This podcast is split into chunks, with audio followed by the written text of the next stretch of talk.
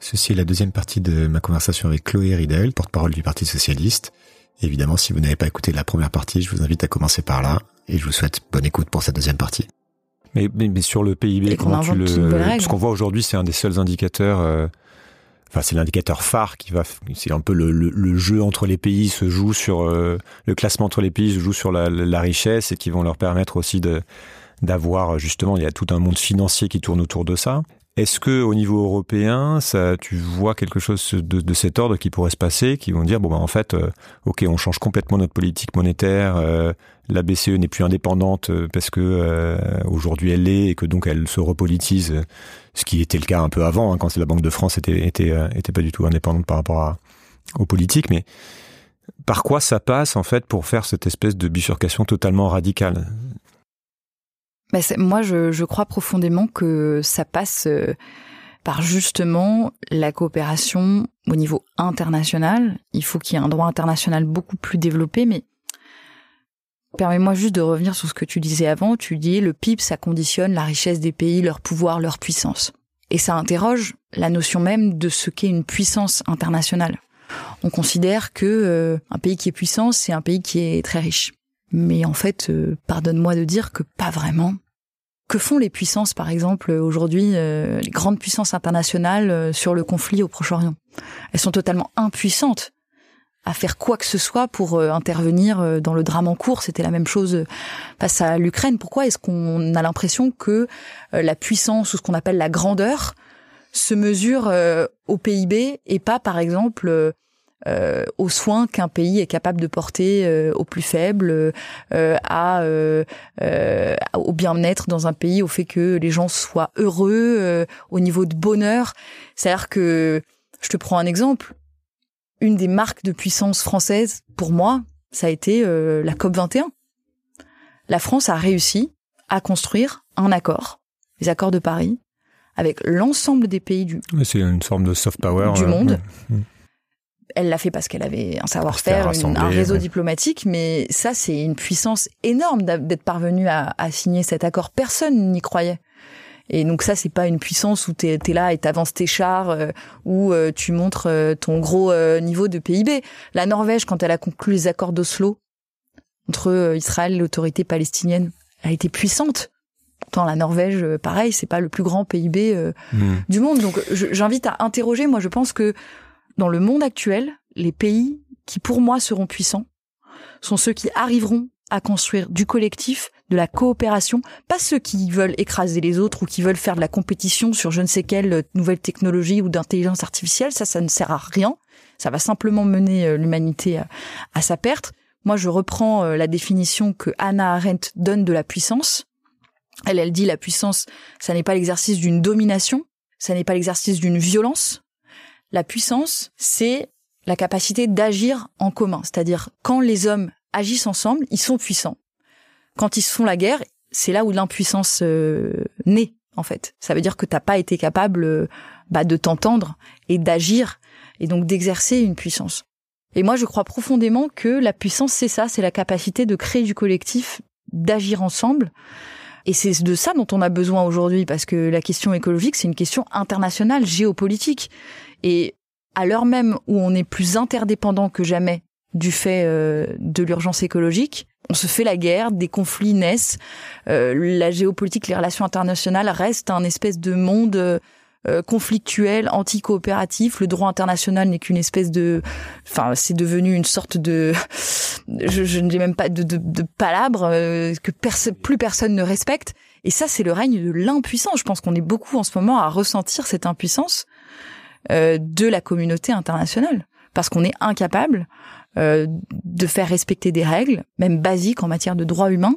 Euh, et je te parle même pas des règles en matière de en matière de progrès écologique, quoi. Donc c'est ça qu'il faut qu'il faut changer. Et euh, sur l'écologie, je te prends l'exemple des 425 bombes climatiques. Ça fait l'objet d'une recherche récente des chercheuses d'une ONG qui s'appelle l'Éclaircie qui ont mis au jour avec Le Monde qu'il y a dans le monde 425 bombes climatiques, c'est-à-dire projets d'extraction fossile, qui chacun émettrait plus d'un milliard de CO2 et qui en fait euh, euh, compromettent totalement euh, nos chances d'arriver à respecter les accords de Paris. Mais en fait, très concrètement, face à ces bombes carbone, tu devrais avoir un droit international qui empêche le financement par les banques ou par les États de ces projets. On interdit aux banques de financer le terrorisme. Je vois pas pourquoi on leur interdirait pas. On ne pourrait pas leur interdire de financer euh, des projets d'extraction fossile si on sait que c'est incompatible en fait avec le droit international et les accords de Paris. Et puis, il faudrait aussi un droit international qui interdise les États de délivrer les permis d'exploitation. C'est ces deux choses qui posent problème. Donc, euh, on voit bien que la solution, elle est bien dans le droit international, dans plus de droit international, dans plus de coordination, de coopération. Et ça, euh, bah, je, je je sais pas si ça arrivera par par les chefs d'État. Je pense qu'il faut que la société civile bah, fasse. En fait, on est au, cœur du sujet parce que ces rapports de force, c'est un, peu le nerf de la guerre. C'est-à-dire que tu tu vas avoir euh, des rapports de force dans le monde politique pour s'entendre sur, euh, comme on l'a dit, sur est-ce qu'on se met ensemble ou pas ensemble euh, sur la prise de pouvoir euh, dans un pays, et puis après entre pays au sein de l'Europe, et puis après entre les blocs, euh, etc. Et puis cette, ces rapports de force, ils se manifestent de plusieurs manières. Effectivement, tu peux avoir la manière violente, avec, avec des guerres, où tu imposes ta force, et donc tu as le rapport de force militaire qui, peut, qui va jouer. Et puis de manière étonnante, on voit qu'il est toujours présent, alors qu'on avait, on avait cru à un moment donné que c'était fini, que évidemment plus personne ne voulait se faire la guerre, notamment en Europe, etc avec une forme de naïveté aussi par rapport à ça. Et puis tu vas avoir des rapports de force du type euh, soft power, comme, tu l'exprimais, c'est-à-dire la capacité d'un pays, même sans armée, à influer sur euh, les, décisions qui sont prises euh, ou à avoir un siège à la table de, conversation. Et, puis la, puissance économique qui, va te donner aussi tout un tas de leviers. Donc on voit que c'est extrêmement présent encore dans la manière dont fonctionne le monde aujourd'hui. Ça a toujours été le cas quelque part. C'est moi je vois ça comme une des manières, une des choses, euh, des dynamiques qui structurent en fait ce grand jeu qui est ce grand jeu du monde. Et que euh, malgré tout, il y a des différences entre les ceux qui ont des outils de la puissance et ceux qui les ont pas. Mmh. Donc effectivement, l'enjeu, si on reste sur un peu la question écologique, pour euh, un pays comme la France ou pour l'Europe, ça va être d'être suffisamment puissant économiquement ou un marché suffisamment intéressant pour les autres pour pouvoir imposer ses normes au reste de l'Europe, comme les CSRD, etc. Donc, c'est-à-dire de, forcer les autres à, s'aligner. Et d'ailleurs, c'est la puissance européenne aujourd'hui passe essentiellement par la norme, par la norme, mhm. parce qu'on n'a plus vraiment les autres les, autres outils de puissance. Et euh, les États-Unis euh, ont tout un tas de leviers de, de puissance avec l'extraterritorialité de leurs droits, avec euh, leur armée, malgré tout. Très contesté. Ça devient plutôt une impuissance. Voilà, mm. mais, qui est de plus en plus contesté avec l'émergence du des BRICS, avec l'émergence d'un monde multipolaire.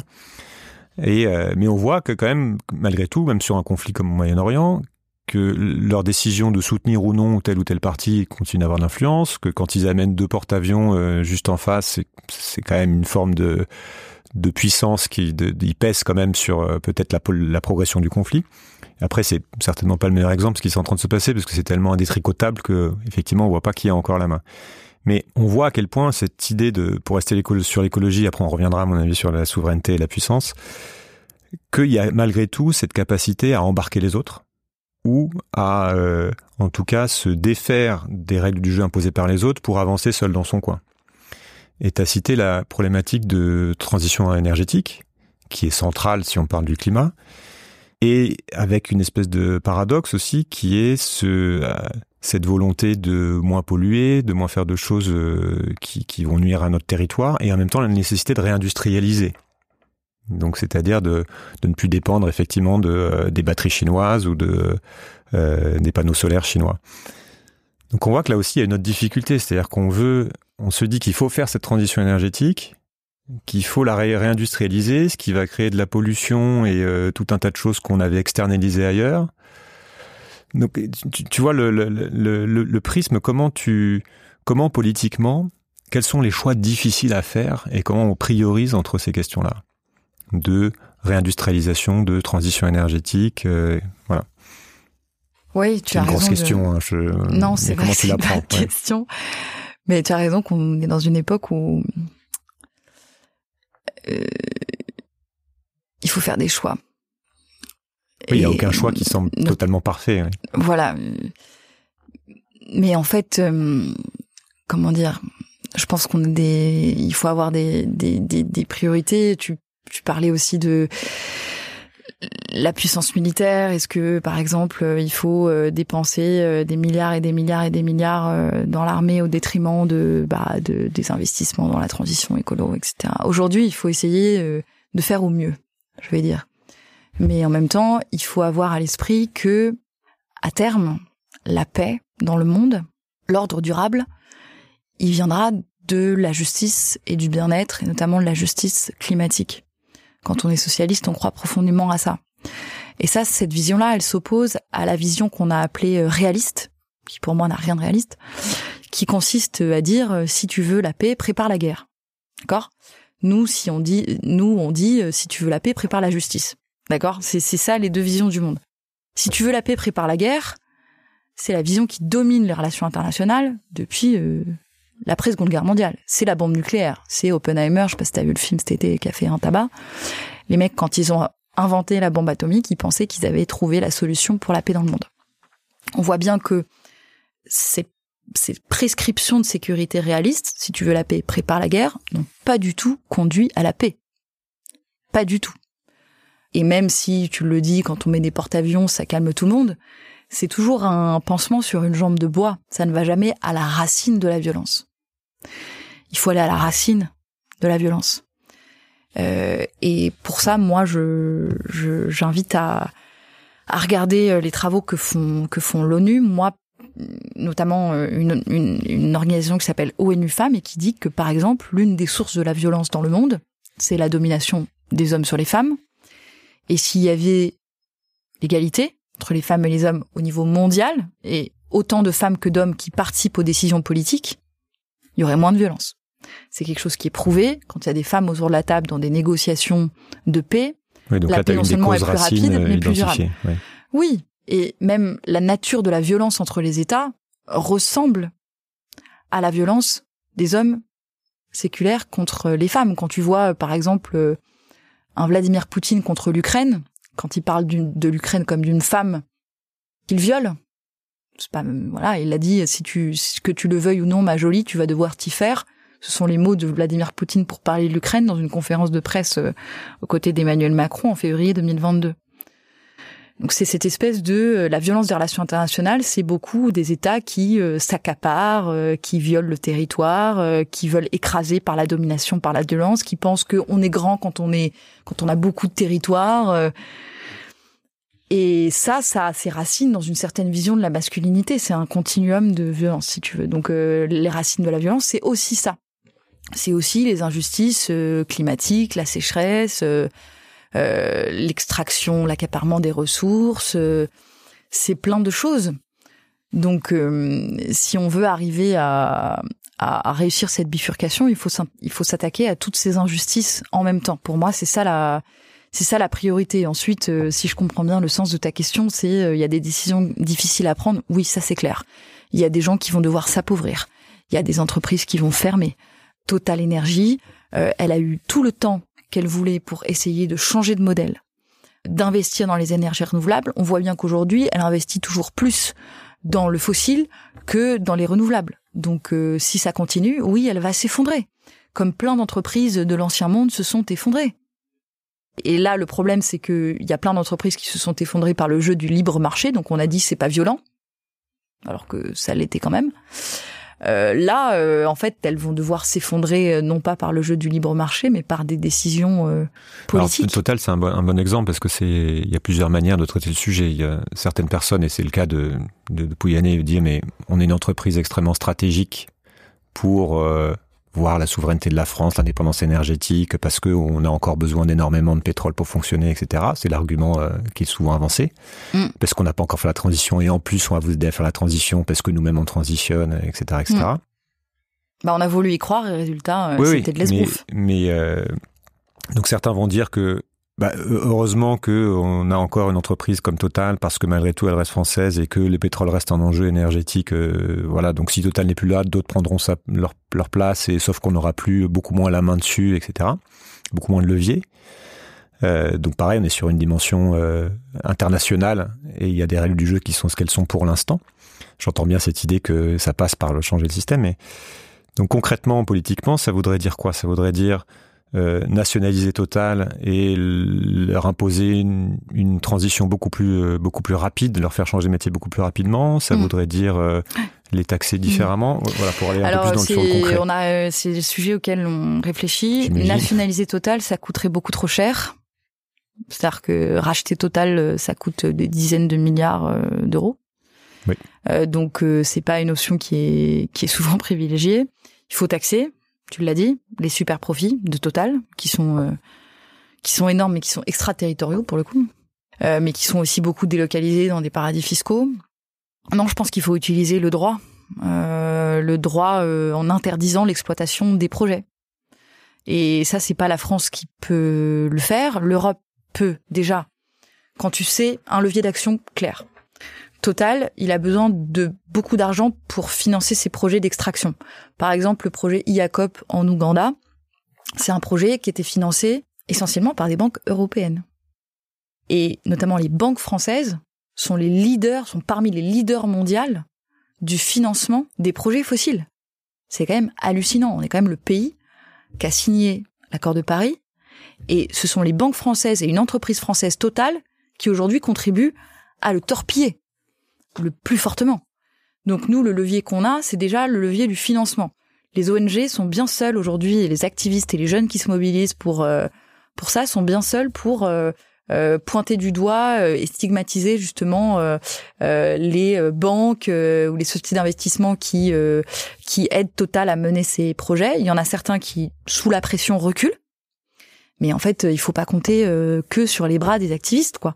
Il faut que la puissance publique prenne ses responsabilités et interdise, interdise le financement des projets fossiles si on voit que, en fait, ça va conduire à ne pas respecter des accords qu'on a signés euh, internationalement. Encore une fois, on a su interdire le financement euh, du terroriste, on sait interdire le blanchiment d'argent.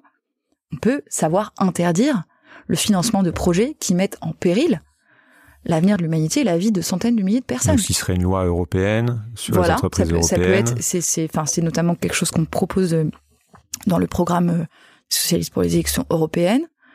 Arrêt de financement, interdiction du financement des projets euh, fossiles particulièrement, enfin, d'énergie fossile particulièrement néfastes. Et aussi, on reprend les propositions de l'ONG Reclaim Finance, qui dit que, notamment pour des questions de stabilité financière, hein, parce que les actifs fossiles, ça va progressivement devenir des, des actifs pourris qui vont plus valoir rien du tout. Et en fait, qui disent que pour euh, un euro investi dans les fossiles, il faut qu'il y en ait cinq euh, investis dans les renouvelables. Ce, ce, type de choses.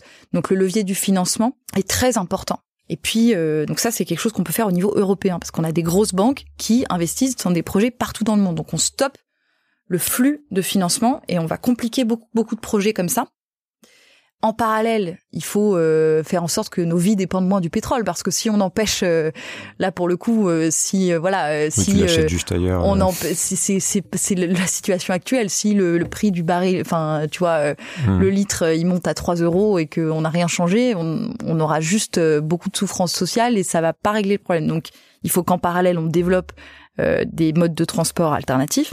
Il faut faire tout ça en même temps mais il faut quand même se fixer et planifier la sortie des énergies fossiles. Ça, c'est un des enjeux principaux de la COP euh, euh, à Dubaï euh, dans un mois. Et puis, bah oui, interdire, interdire l'exploitation. Enfin, tu vois, interdire que le droit international interdise au pays de délivrer ça, les Ça rejoint aussi avec euh, ce que tu as évoqué tout à l'heure, c'est-à-dire la nécessité de réformer ou de sortir d'une forme de capitalisme de marché qui, euh, oui, que, tu juges incompatible avec. Euh... ce que je veux dire aussi, c'est que oui, ça va conduire à des décisions difficiles parce qu'aujourd'hui, par exemple, enfin, t'as tout un tas de pays qui dépendent. L'Ouganda, quand il fait IACOP, le gouvernement, même s'il est corrompu ou tout ce que tu veux, il te dit bah moi j'en ai besoin parce que c'est beaucoup de richesses que ensuite euh, je redistribue plus ou moins à mon peuple. Donc il faut pas laisser ces pays dans la panade. Le sujet c'est pas de dire bah voilà vous vous devez laisser le fossile dans le sol et puis euh, ciao bye bye. Euh, vous laissez le fossile dans le sol et on vous aide, on vous aide euh, à sortir de cette dépendance aux, aux, énergies fossiles. C'est le cas aussi par exemple d'un pays comme l'Arabie Saoudite, des économies de rente comme la Russie une économie de rente, euh, c'est-à-dire que rien d'autre n'existe en dehors de euh, l'exploitation du gaz, du pétrole. Euh. donc c'est des économies qui ne sont pas soutenables. Donc Et à la tête de ces économies, tu as des régimes autoritaires qui font tout pour, au contraire, essayer de, survivre cette, de faire survivre cette rente. Donc c'est là que tu te heurtes aussi à la réalité du, du monde qu'il aujourd'hui. C'est que effectivement, bah qui va aller dire à l'Arabie Saoudite, vous êtes bah, La communauté internationale, le droit, en tout cas, il faut l'espérer. Il n'y a pas d'autre solution. Effectivement, on va pas aller faire la, guerre à l'Arabie Saoudite, c'est pas le sujet. Mais le sujet, c'est justement d'essayer de croire dans la possibilité d'une régulation internationale pacifique, parce que sinon, ça va être euh, le chaos. Enfin, on peut le craindre. Donc, on, on, voit, et je vais revenir sur les enjeux de puissance et de souveraineté aussi, parce qu'on on voit qu'effectivement, n'importe quel euh, programme euh, écologique d'envergure va se frotter à ces questions-là. Aussi la, la, question des imaginaires, de comment on fait pour changer les mentalités, pour que ça se mette en place. Et là aussi, ça se heurte à des histoires de rapports de force avec euh, qui détient les médias, euh, qui, qui, qui fait les imaginaires, qui a le plus de pouvoir pour, euh, pour influer le, les opinions et le sens dans lequel va une culture. Mais je sais que c'est des questions que, tu, que tu aimes bien, mais comment toi est-ce que tu décris les, les enjeux de puissance aujourd'hui et les enjeux de souveraineté pour un État comme la France. On a un peu abordé le sujet, mais voilà. Sachant que la souveraineté est presque devenue euh, un gros mot euh, chez certains, alors que c'est ça reste un sujet préoccupant pour beaucoup de personnes. Oui, ben, le, le, sujet, c'est plutôt l'autonomie, c'est-à-dire la capacité à prendre ses propres décisions, euh, à pouvoir décider dans un cadre démocratique, ça c'est quelque chose de très précieux. Personne ne veut. Euh, c'est pas un synonyme. Que, euh, souveraineté et autonomie, tu le vois pas comme le. Ben si si, c'est-à-dire pouvoir. être de son avenir. pouvoir être maître de son destin.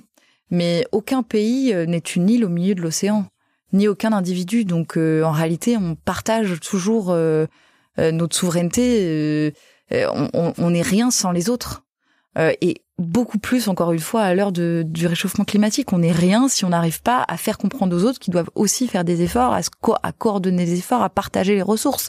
Donc, la puisse, enfin, comment dire, ce, que, ce que doit faire la France aujourd'hui, et à travers l'Europe et en Europe et avec l'Europe, c'est une puissance de médiation, de paix qui construit du collectif, qui ne rajoute pas euh, du chaos euh, dans un monde déjà au bord de l'embrasement, qui ne rentre pas dans des espèces de courses à je ne sais quoi. Euh, euh, et, et, ce que tu disais la dernière fois, la puissance par la norme est quelque chose de très bien parce que en Europe, on a construit un grand marché. On l'a très mal construit parce que on l'a construit en mettant en concurrence les États et les travailleurs entre eux. Euh, mais bon, on revient progressivement dessus et j'ai bon espoir qu'on arrivera à s'entendre sur euh, euh, des normes fiscales ambitieuses, progressistes et au sein du marché européen. Mais toujours est-il qu'on a construit un grand marché auquel tout le monde veut accéder. Parce que on a 500 millions de gens qui consomment, qui sont relativement bien éduqués par rapport au reste de la planète et qui ont un relatif pouvoir d'achat élevé. Bon, et donc tout le monde veut nous vendre des choses. Et donc nous, nous avons là euh, une puissance euh, énorme et un effet de levier à tirer de cette euh, de cet effet de gros de notre gros marché. Donc il faut que on fasse quelque chose qu'on n'a pas fait depuis longtemps et qu'on ne fait toujours pas d'ailleurs. C'est mettre des règles à l'entrée de notre marché. Ok, vous voulez nous vendre tel produit, eh ben chez nous vous devez respecter telle règle en matière environnementale, telle règle en matière de droits humains. L'Europe a récemment interdit, par exemple, l'importation de produits issus du travail forcé. On a interdit l'importation de produits issus de la déforestation. Euh, donc le cuir, le soja, euh, tout ce que vous voulez, le maïs. Et ça, ça a des effets concrets sur le reste du monde. Ça veut dire qu'on ne peut plus euh, déforester la, enfin qu'on lutte concrètement contre la déforestation de l'Amazonie, contre la déforestation de de l'Indonésie, de tout un tas de forêts dans le monde, parce que on n'accepte plus des pays qui sont issus de cette déforestation en Europe. Donc là, ça nous donne un effet de levier juste à travers la norme, juste à travers la norme, qui est immense, euh, où on va pouvoir exporter nos valeurs euh, et nos normes environnementales qui sont les plus ambitieuses euh, au monde. Mais est-ce qu'il n'y a pas un souci dans cette dynamique avec une forme de déclassement du bloc européen qu'on voit un petit peu en train de se faire avec notamment un risque sur l'économie du fait de notre dépendance aussi envers les énergies fossiles puisqu'on n'a toujours pas fait cette transition énergétique et qu'elle va prendre du temps? Avec euh, le fait que on, est déclassé en termes de notre capacité à, militaire aussi à, se défendre, etc. Et que donc on se met d'une certaine manière dans, sous le sous le chapeau américain. Et de l'autre côté, c'est le bloc qui s'organise, notamment les pays qui étaient anciennement émergents, qui se structurent, qui euh, refugent l'ordre mondial avec une forme de domination de l'Occident. on voit qu'il y a quand même énormément d'enjeux géopolitiques, que toutes ces plaques sont mouvantes, qu'on est, comme tu disais, on est vraiment en train de changer de monde et que notre capacité à imposer notre euh, manière de voir les choses aux autres est en train de s'effriter. Alors, plein de choses euh, à, répondre à ce que tu as ce que tu as dit. J'essaie de reprendre dans l'ordre. Moi, je suis pas aussi pessimiste que toi sur euh, la question de la dépendance européenne aux énergies fossiles et même sur la question militaire. Ah, je suis pas pessimiste, hein, c'est juste que non mais tu dis euh, on est on est dans le déclassement. Pas du tout. Parce qu'on entend beaucoup ça. Au contraire, moi je pense que l'Europe a inventé quelque chose d'inédit dans l'histoire de l'humanité, c'est-à-dire qu'elle a réussi à faire que plusieurs nations souveraines coopèrent et construisent ensemble des règles communes progressistes la transition énergétique, on est en train de la faire. On a des objectifs très ambitieux à l'échelle européenne et on va vers un mixte 100% renouvelable, bas carbone, à l'échelle à 2050. On y va et on se donne les moyens d'y parvenir. Euh, donc moi, je pense que est, on est sur le bon, sur la bonne voie et sur euh, sur l'aspect militaire. Moi, je suis la première à à condamner la dépendance euh, militaire euh, européenne vis-à-vis des États-Unis. Je pense que c'est une hérésie. Euh, je crois profondément en l'autonomie stratégique européenne. Je ne sais pas ce que l'Occident veut dire. Je dis souvent que on devrait se débarrasser de cette notion d'Occident parce que euh, l'Europe disparaît totalement dans la notion d'Occident. Elle y est en position de subalterne, de subalterne en l'occurrence des États-Unis, que l'Occident, en fait, ça n'a pas vraiment de définition. On y met les États-Unis, on y met le Canada, on y met l'Europe, on y met aussi le Japon, on y met aussi la Corée du Sud, on y met aussi le Chili.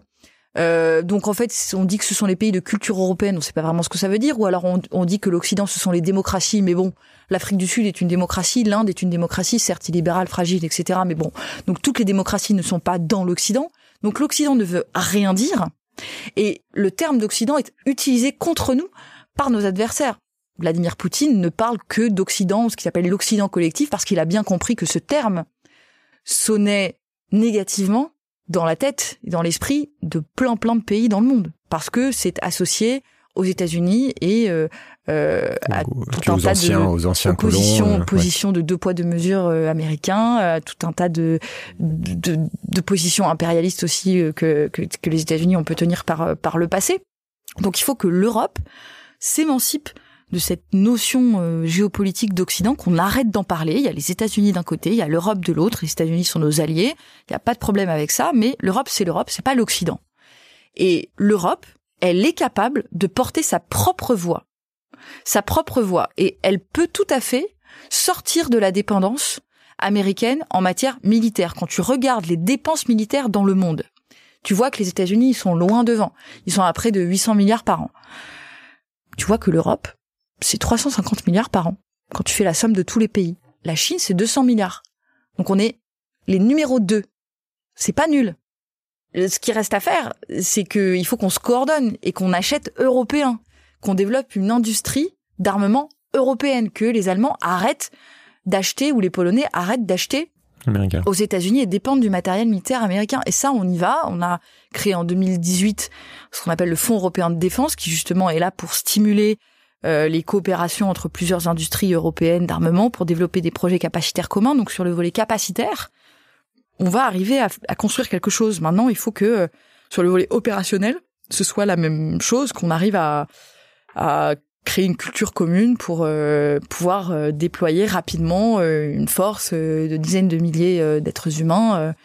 mais, mais je crois que honnêtement, on peut y arriver. Il faut, mais, mais pour ça, il faut que les pays, en fait, la dépendance américaine, elle est simple. Hein. C'est que nos amis lituaniens, lettons, polonais. estoniens, polonais surtout, ont la conviction profonde que les États-Unis viendront à leur défense et à leur secours et qui sont un partenaire plus fiable que leurs partenaires européens. Et ça, c'est de notre faute aussi. Parce qu'on critique tout le temps les États-Unis, etc. Mais de fait, si les États-Unis n'avaient pas été au chevet de l'Ukraine, l'Ukraine n'existerait plus comme État indépendant aujourd'hui. On peut être clair de ça. Depuis 2014, les États-Unis sont ceux qui ont été le plus en soutien militaire, euh, financier à l'Ukraine. Aujourd'hui, c'est en train d'évoluer parce que l'Europe fait aussi beaucoup maintenant, mais c'est le cas. Euh, les États-Unis partagent leur parapluie nucléaire, avec l'Allemagne, avec la Pologne, avec les pays baltes. Nous, Français, nous sommes une puissance nucléaire, nous ne partageons pas notre parapluie. Notre doctrine nucléaire n'inclut pas la défense de nos partenaires européens. Donc c'est aussi à nous de mettre dans la tête de nos amis européens, de nos amis polonais, de nos amis baltes, de nos amis roumains, tous ceux qui votent avec euh, les États-Unis euh, euh, à l'ONU, par exemple récemment sur la question d'Israël-Palestine, où en fait ils votent comme les Américains de façon honteuse et contre un cessez-le-feu humanitaire à Gaza, par suivisme des Américains, il faut que nos partenaires ils comprennent que on sera là pour les défendre quoi qu'il arrive, quoi qu'il en coûte. Qu'ils aient cette intime conviction. Aujourd'hui, ils ne l'ont pas. Et donc c'est à nous de faire en sorte qu'ils l'aient. Ça, ça se construit progressivement dans la confiance. Et le problème, c'est que l'attitude d'Emmanuel Macron depuis notamment le début du conflit en Ukraine, parce que c'est ça qui traumatise le plus euh, nos partenaires à l'est de l'Europe. Et eh bah, il a essayé de négocier avec Poutine, il a essayé de, une politique de reset avec Poutine. Euh, nos camarades polonais ont raison de dire qu'il s'est euh, aveuglé. il a aussi prononcé des phrases qui ont été perçues comme étant maladroites. Euh, et donc ça, ça a pas aidé, si tu veux. Ça a conduit à renforcer en fait euh, le sentiment que les États-Unis, même si c'était Donald Trump, étaient plus fiables.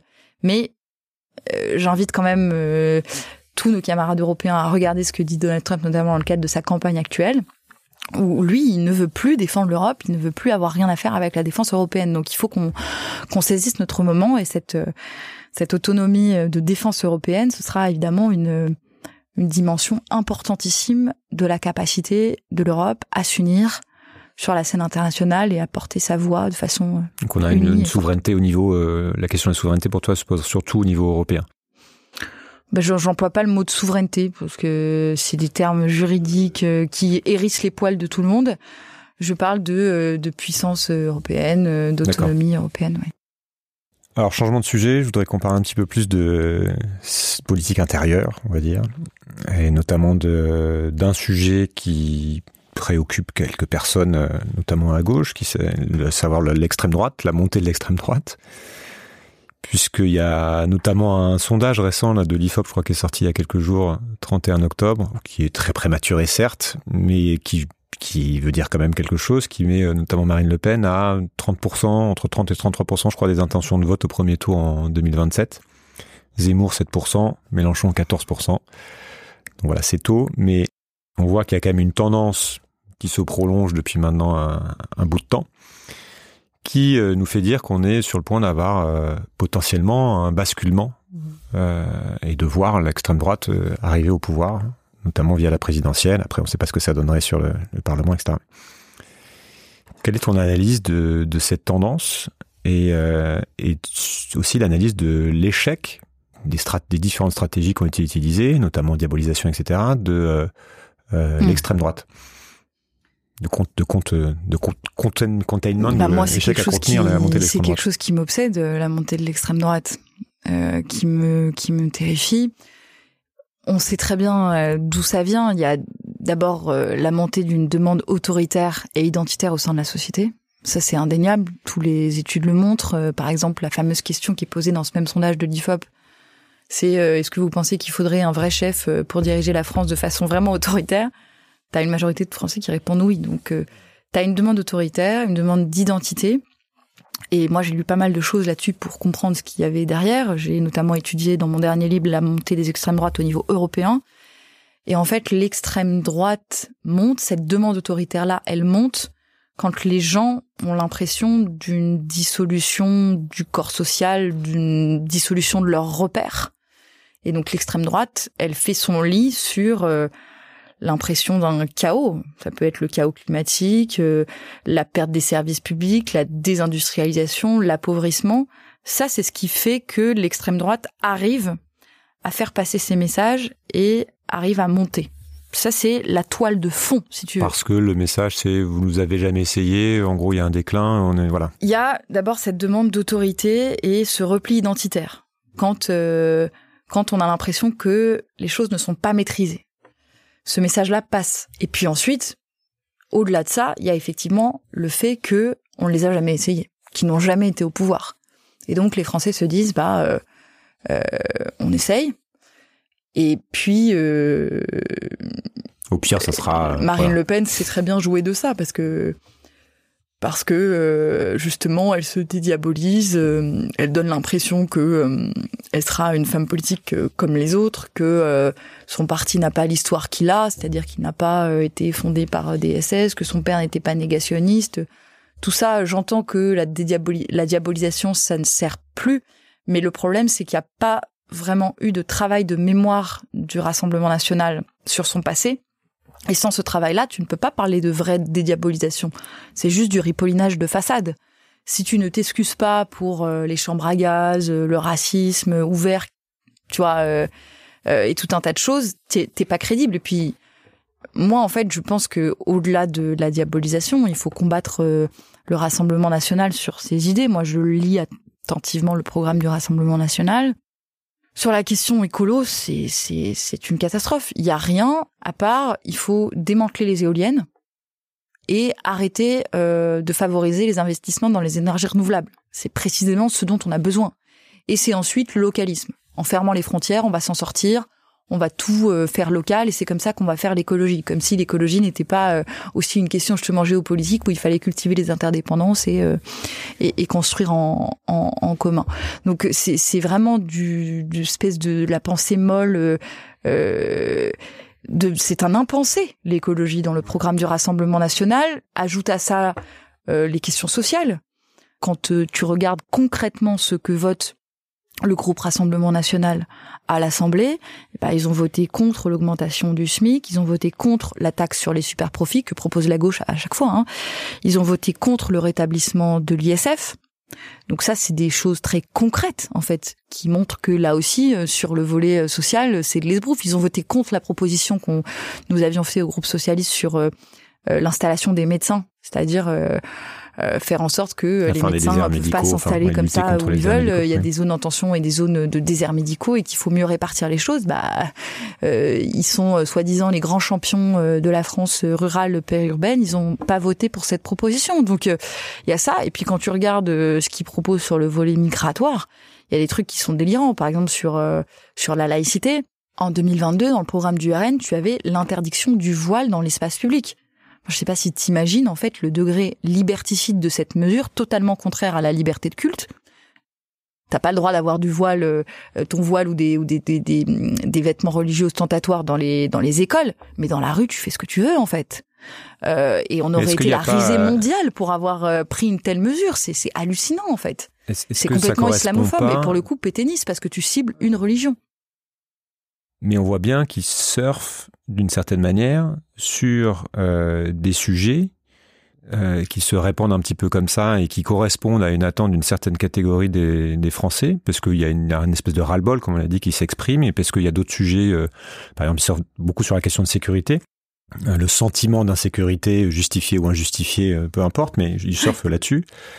Aussi parce que d'autres partis ne s'emparent pas de ces questions-là.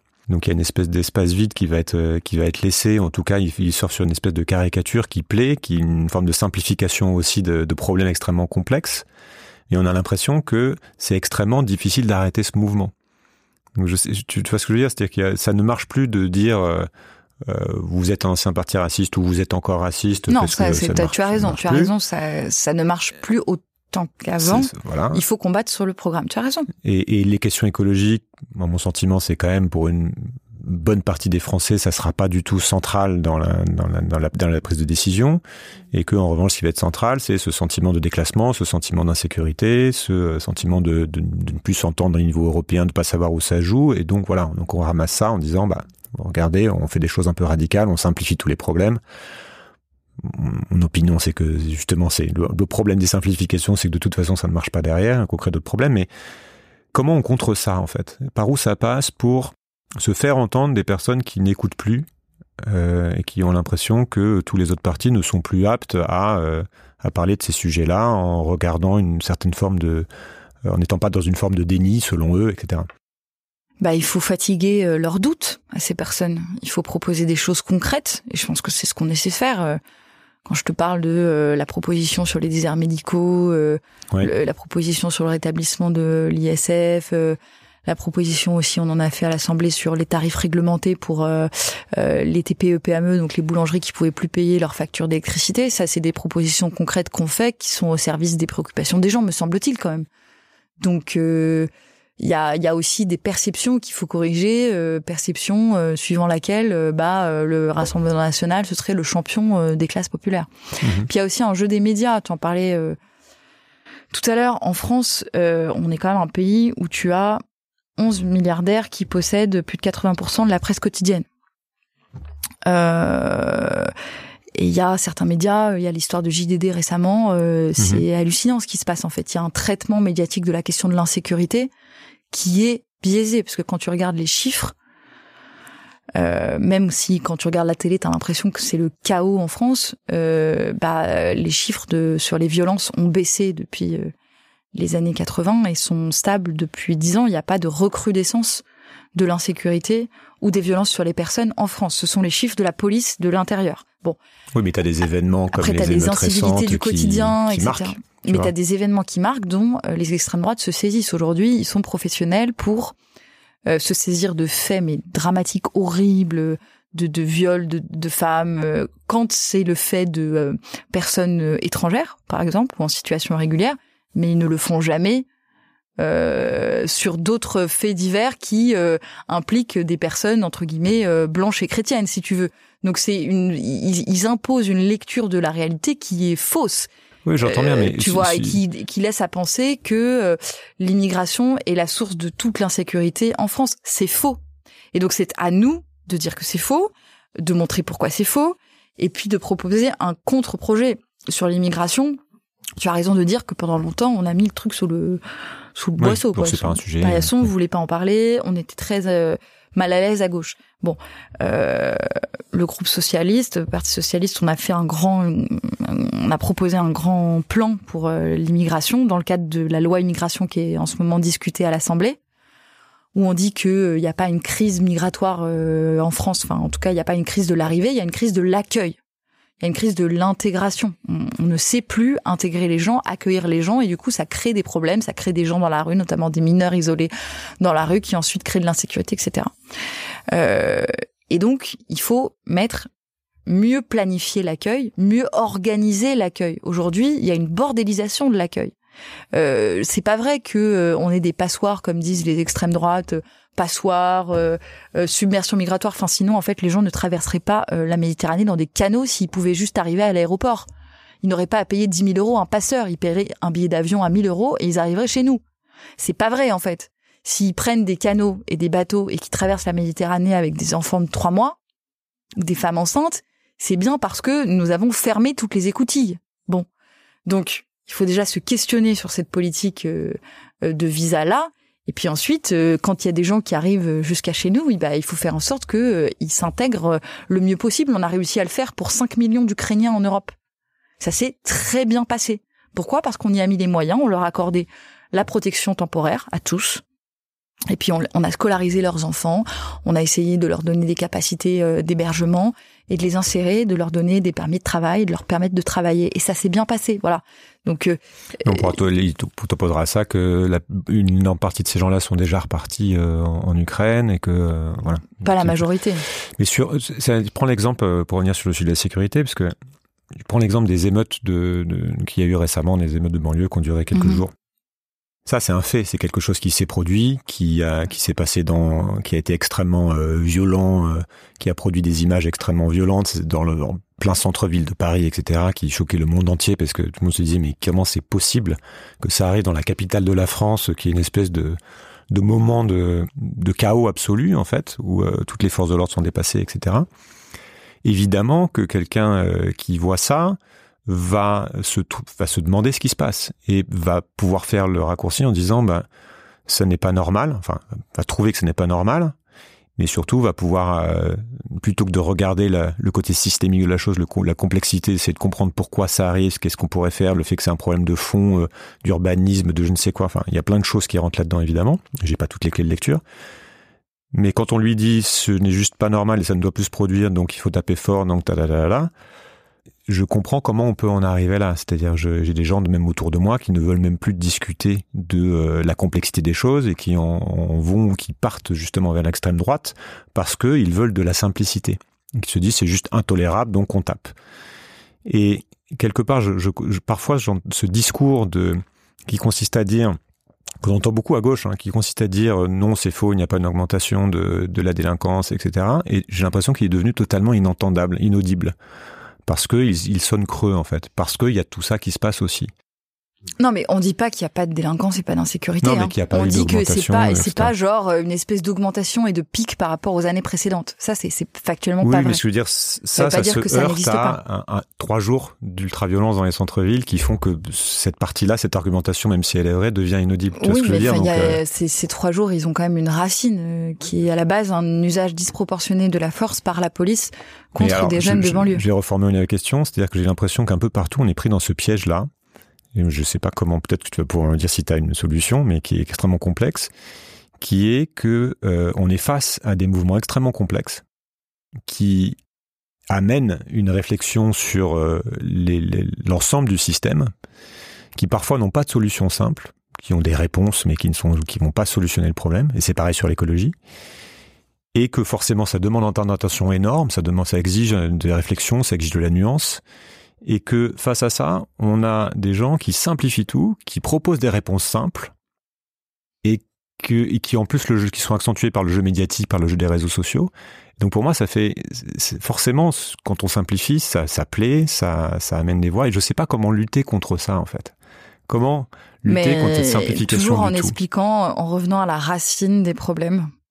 Et donc en fait, les gens qui t'expliquent qu'il suffit de mettre les gamins en prison pour euh, empêcher euh, de futures émeutes ont tout faux parce que ça n'a jamais empêché euh, la prison et même ça favorise qui déjà la radicalisation, la récidive, la violence. Ce qui crée, encore une fois, je me répète, hein, nous notre vision à gauche, c'est que ce qui crée l'ordre durable et nous le désirons cet ordre. Nous désirons la sécurité, c'est la première des libertés. Cet ordre durable, il n'émerge que de la justice et donc il faut attaquer le problème à la racine, voir quelles sont les racines de cette violence, un sentiment de relégation dans des ghettos, dans des quartiers qui sont des ghettos, des ghettos urbains, des ghettos scolaires qui sont tirés vers euh, vers le bas, qui ont l'impression de ne pas pouvoir progresser dans la société, qui euh, ont l'impression qu'on les oublie, avec des services publics qui sont qui fuient euh, parce que quand tu as de la drogue qui arrive dans un quartier, les trafiquants de drogue ciblent les quartiers les plus pauvres. Pourquoi? Parce qu'en fait, tu as toute une main d'œuvre, notamment de jeunes hommes qui en sont les premières victimes, euh, qui sont très friables. En fait, on les approche et on leur dit, bah voilà, euh, vous allez gagner 3000 euros pour guetter euh, la journée euh, machin. Et puis euh, bah tu commences à prendre ce job parce que tu vois que c'est des perspectives inespérées pour toi de gagner autant d'argent en un jour juste en faisant le guetteur. Euh, t'as 14 15 ans. Et puis le trafic de drogue s'installe s'installe s'installe comme ça. Moi je viens de Nîmes et donc le quartier Pisevin qui est maintenant malheureusement connu pour pour la drogue ça a été comme ça hein. c'était un des quartiers les plus pauvres.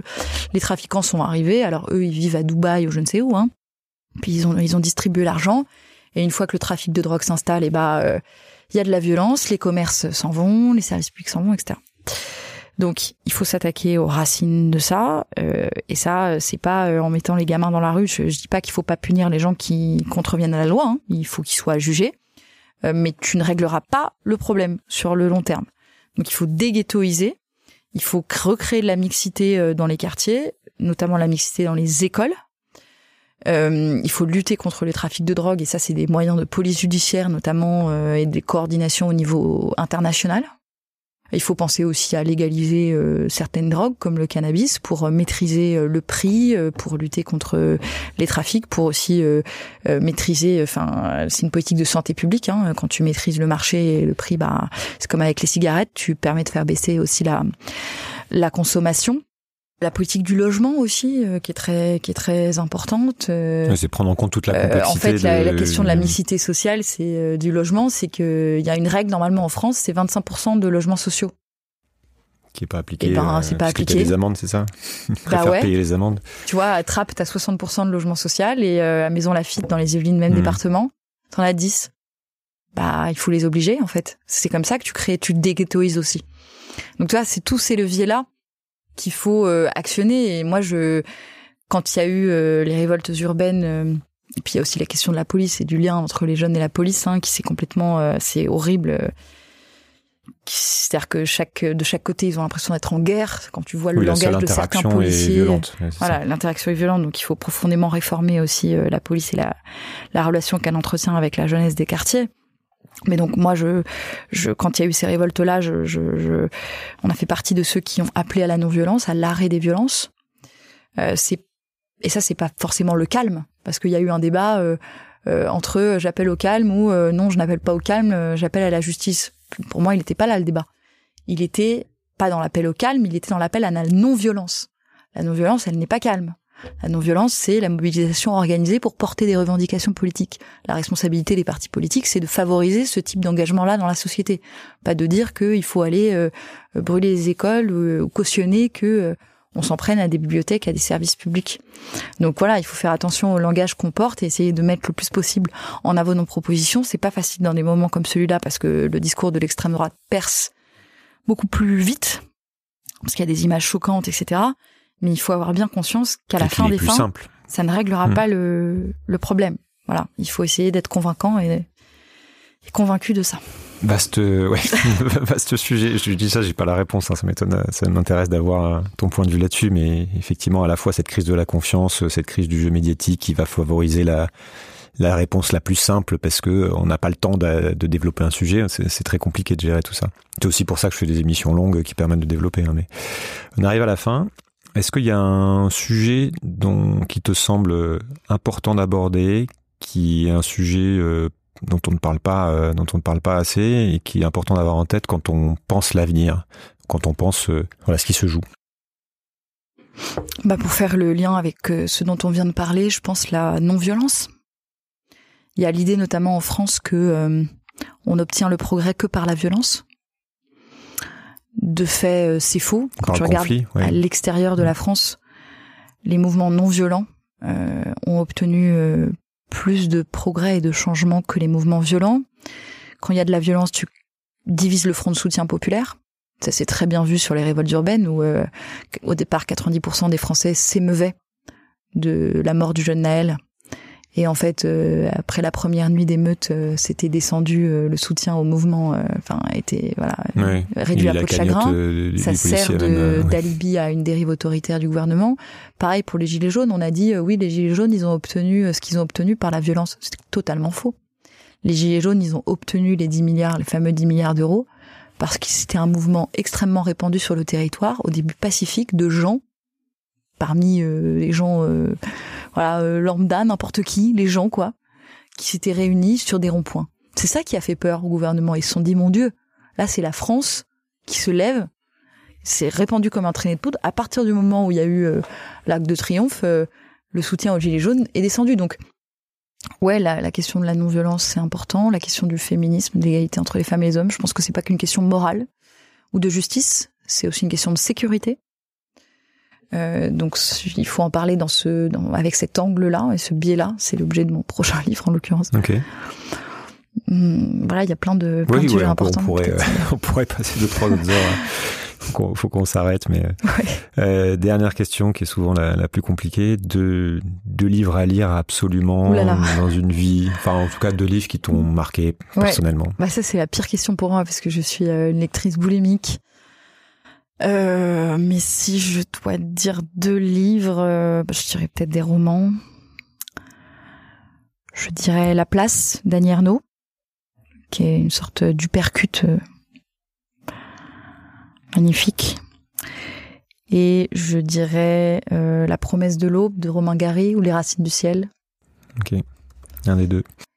Des livres sur la résistance, euh, sur l'humour aussi, euh, sur la capacité de résilience. Ça me fait penser aussi à un, livre que j'ai, pardon, je triche. Hein.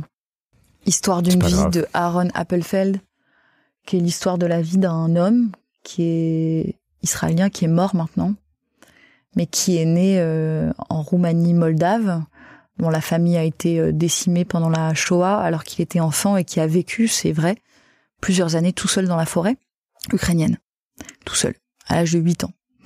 Et il en est ressorti, il avait 13 ans, et c'est là qu'il a émigré tout seul sur un bateau, euh, vers Israël.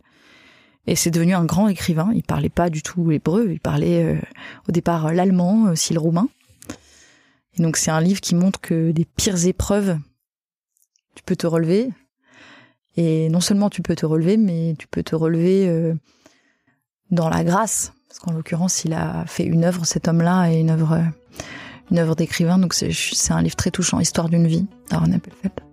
Ok, bah si tu en as d'autres, je les mettrai sur euh, sismic.fr. D'accord. Je peux envoyer, tu peux envoyer les 15, euh, les 15 qui te viennent en tête. On est friand de, de lecture. Merci beaucoup pour ton temps, Chloé. Merci beaucoup, Julien. C'était avec plaisir. Voilà, cet épisode est terminé. J'espère qu'il vous a plu. Si c'est le cas et que vous souhaitez me soutenir pour m'aider à continuer, vous avez trois moyens de le faire. Le premier, c'est de laisser une note ou un avis sur la plateforme de podcast où vous m'écoutez. Le deuxième, c'est de partager le podcast autour de vous via vos réseaux sociaux ou simplement en en parlant. Et enfin, le troisième moyen, c'est de me faire un don sur Patreon ou Tipeee. Les liens sont sur le site ou dans la description de l'épisode. Je vous invite aussi à rejoindre la communauté grandissante des auditeurs sur le serveur Discord. Nous sommes déjà plus de 1000 à discuter au quotidien de tous ces sujets essentiels. À très vite. Merci. Changer le monde? Quelle drôle d'idée Il est très bien comme ça, le monde, pourquoi changer